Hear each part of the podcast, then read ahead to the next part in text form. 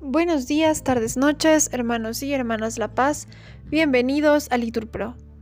Nos disponemos a comenzar juntos las lecturas del día de hoy, lunes 1 de enero del 2024, día en que se celebra la solemnidad de María, la Santa Madre de Dios.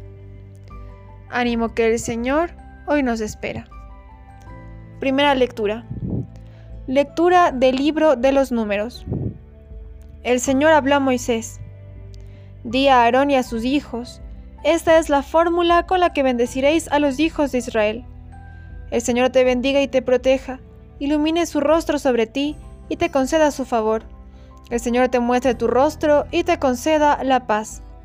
Así invocarán mi nombre sobre los hijos de Israel, y yo los bendeciré.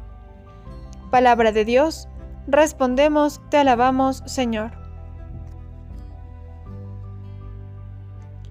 Al salmo respondemos, que Dios tenga piedad y nos bendiga. Todos, que Dios tenga piedad y nos bendiga.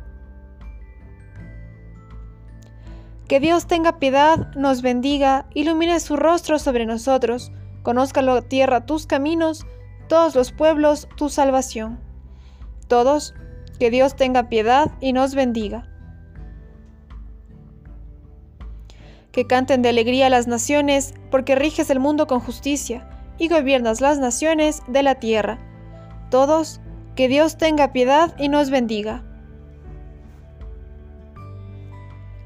Oh Dios, que te alaben los pueblos, que todos los pueblos te alaben, que Dios nos bendiga, que le teman todos los confines de la tierra. Todos, que Dios tenga piedad y nos bendiga. Segunda lectura. Lectura de la carta del apóstol San Pablo a los Gálatas. Hermanos, cuando llegó la plenitud del tiempo, envió Dios a su Hijo, nacido de mujer, nacida bajo la ley, para rescatar a los que estaban bajo la ley, para que recibiéramos la adopción filial. Como sois hijos, Dios envió a nuestros corazones el espíritu de su Hijo que clama, Abba Padre. Así que ya no eres esclavo, sino hijo y si eres hijo, eres también heredero por voluntad de Dios.